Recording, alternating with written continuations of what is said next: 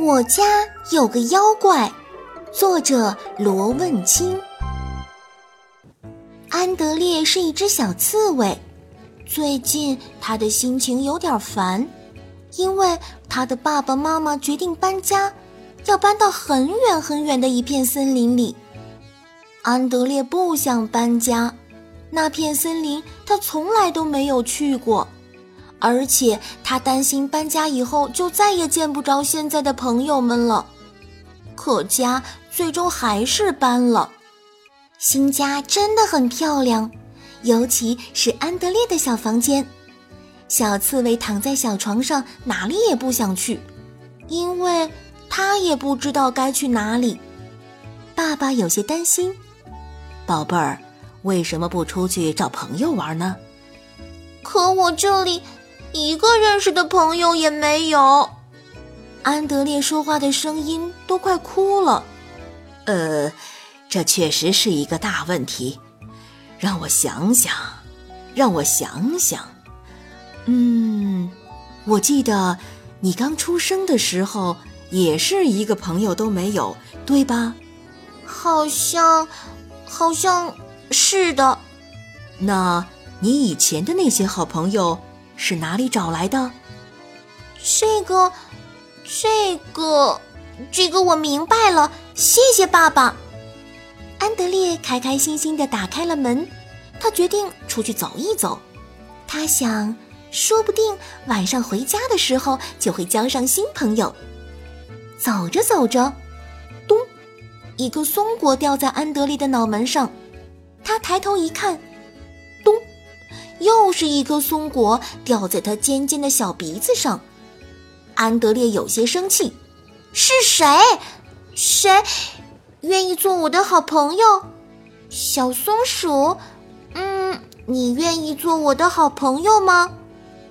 松树上站着一只棕红色的小松鼠，它盯着安德烈看了半天，才开口说话。可是我不认识你，虽然你很有礼貌。可我们毕竟是第一次见面，嗯，你说的也对，你等我一下。安德烈说完话，转身钻进了灌木丛。过了几秒钟，他又突然从里面跳了出来，对着小松鼠兴奋地叫道：“嗨，咱们又见面了，这是咱们第二次见面，你愿意做我的好朋友吗？”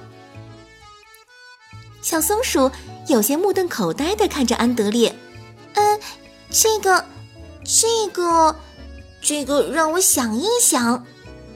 看着犹豫不决的小松鼠，安德烈突然大声的说道：“我家，我家有一条会飞的鱼，真的吗？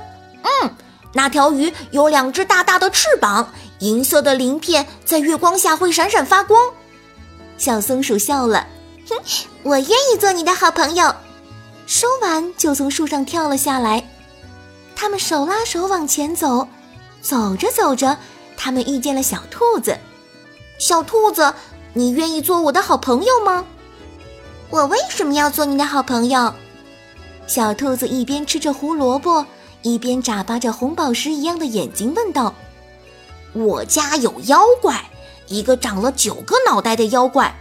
不过他是个胆小鬼，他经常躲在石头洞里嚎啕大哭呢。”啊？吗？那我可以去你家里看看这只妖怪吗？当然可以，谁叫咱们是好朋友呢？安德烈、松鼠和兔子继续往前走，走着走着，遇见了在树下吃草的小羊。安德烈对小羊说道：“小羊，我家有只大灰狼。”听见这句话，松鼠、兔子和小羊害怕的抱在一起。别怕，别怕，我的好朋友们，这只大灰狼只会采蘑菇，放心吧，它不会吃我们的。哼，我才不信呢！我要去你家看看到底有没有只会采蘑菇的大灰狼。小羊打心眼里不相信大灰狼会变成好人，于是大家手牵着手一起往前走，一会儿就来到了小刺猬的家。安德烈的爸爸妈妈准备了好多好多好吃的东西，大家坐在安德烈漂亮的小房间里，开心地吃着笑着。突然，小松鼠大声地说：“差点忘记了，安德烈，会飞的鱼在哪儿呢？”“对呀，对呀，九只脑袋的妖怪呢？”小兔子也叫起来：“还有采蘑菇的大灰狼呢？”小羊一脸怀疑地四处打量：“呵呵，他们都在这里面呢。”安德烈笑着指着桌上的一本精美的故事书：“啊！” 几个小家伙笑得满地打滚儿，小兔子笑痛了肚子，小羊笑掉了下巴，小松鼠笑得喘不过气来。